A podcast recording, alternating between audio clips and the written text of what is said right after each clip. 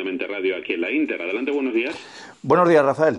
¿Qué tal, Jesús? Muy bien, un abrazo para ti y otro para todos los amigos de este programa. Igualmente. Pues mira, por supuesto, de hecho jamás deberían haber sido legales, por las razones que has expuesto en tu magnífico editorial y yo que no voy a emplear, pero lo que se dicen a muchos españoles es que si están en la cárcel desde hace unos días algunos jefes de una banda golpista, sediciosa y malversadora, según un auto judicial, porque es legal todavía esa banda separatista, golpista, sediciosa y malversadora, que son los partidos políticos a los que pertenecen. Pero desgraciadamente, aunque seamos mayoría aplastante los españoles que pensamos así hoy, unos desde hace 40 años, y que estos partidos empezaron a romper España desde la legalidad del sistema, y otros a los que por fin se les ha caído la venda de sus ojos en los últimos años, desgraciadamente decía, este tipo de partidos jamás serán ilegalizados por un sistema del que son quinta esencia.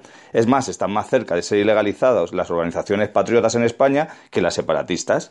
De hecho, lo demuestra la sentencia injusta del Tribunal Supremo sobre el caso Blanquerna, que ha salido hoy varias veces, que ha multiplicado por ocho la ya sentencia injusta de la Audiencia Provincial de Madrid, porque aplicó el, agravante de discriminación ideológica a los 14 patriotas de Blanquerna. Discriminación ideológica que jamás se ha aplicado a miembros de partidos separatistas.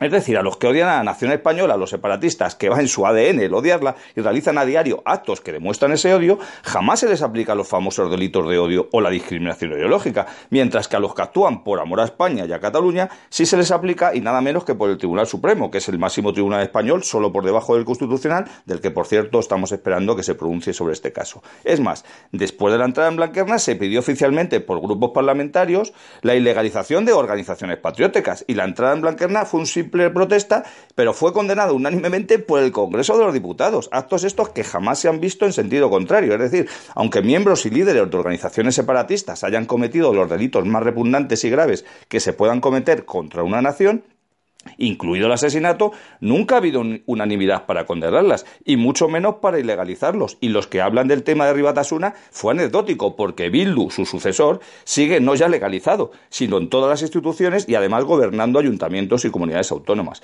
Jamás una nación debería permitir que fueran legales los partidos que quieran romperla, pero este sistema injusto, corrupto y antiespañol nació para destruir la nación, luego los partidos separatistas son su vanguardia de choque. Por eso se les ha permitido todo lo que se les ha permitido. Por eso han concedido gobierno, quien gobierne competencias, dinero y prebendas sabiéndose que se iban a utilizar contra España. Por eso el Partido Popular y el PSOE han pactado, incluso gobernado con ellos, en ejecutivos regionales o nacionales. Por eso son unos privilegiados en todos los aspectos y siendo muchos de sus dirigentes ladrones demostrados, no están en prisión por ello y no devuelven el dinero robado. Y termino. Por eso se insulta desde todos los altavoces del sistema y se persigue y calumnia a los patriotas que estos días han parado, hemos parado en parte el golpe separatista, porque no tengan la más mínima duda.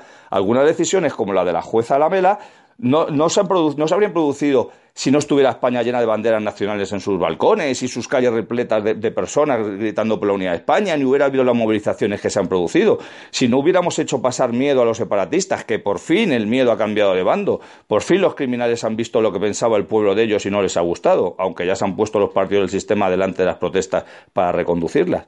Pero estamos seguros que no solo no van a ser ilegalizados, sino que se le va a seguir concediéndole de todo. Las elecciones del 21 de diciembre es prueba de ello y ayer lo dijo el ministro Dastis, que está a favor de una reforma constitucional constitucional, pero no para disolver las autonomías o cuanto menos para retirar competencias, sino para conceder lo que no se permitió de la reforma del Estatuto de Cataluña. Así que no son solo los partidos separatistas los enemigos de España, también lo son los que se llaman constitucionalistas y llevan décadas siendo cómplices necesarios del crimen de la destrucción de la patria. Nada más y muchas gracias, Rafael. Gracias, Jesús.